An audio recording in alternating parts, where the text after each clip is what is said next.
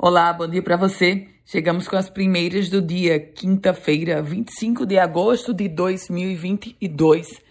Um dia após anunciar o fim da epidemia de dengue e chikungunya no Rio Grande do Norte, a Secretaria Estadual de Saúde recuou e esclareceu que o quadro epidemiológico das arboviroses segue inspirando cuidados e é necessário manter toda a precaução, foi como esclareceu a Secretaria Estadual de Saúde.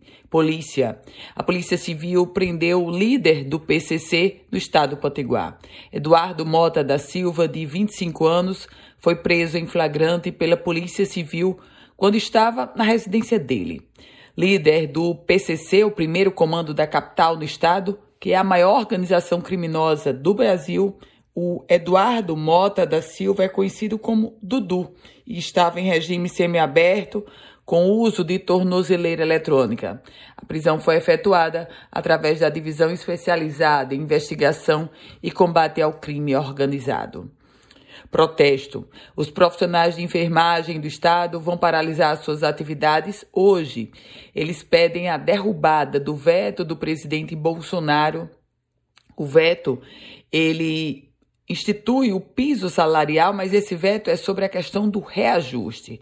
O presidente Bolsonaro sancionou o projeto para o piso de enfermeiros, técnicos de enfermagem, auxiliares e parteiras. No entanto, o artigo que determinava um reajuste anual do novo piso foi vetado pelo presidente Bolsonaro. E a gente fala agora sobre eleições, porque equipes de fiscalização já registraram irregularidade em adesivos de campanhas na cidade de Natal. Essa é uma fiscalização que está sendo feita pela terceira, por servidores da terceira zona eleitoral com o apoio da Polícia Militar do estado do Rio Grande do Norte. E a gente fala agora sobre emprego.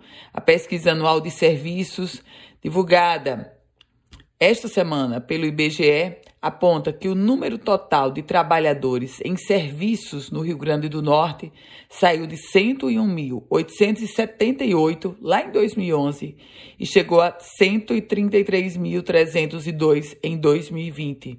Isso quer dizer um crescimento de 30,8%. Com essa estatística, o Rio Grande do Norte, em 2020, ocupava a quarta colocação do Nordeste em número de pessoas no setor de serviços. No comparativo 2019-2020, o estado teve uma queda de 1,1%. Repito, os dados são de 2020, mas só agora tabulados pelo IBGE. América e Caxias, expectativa para esse jogo que poderá levar o América à Série C. E uh, o esquema de segurança já está todo montado. 300 policiais militares atuarão nesse jogo que vai acontecer aqui na Arena das Dunas.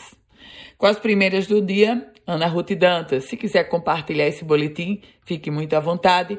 E se quiser começar a receber, manda uma mensagem para o meu WhatsApp, o 987 16 8787. Um produtivo dia para você.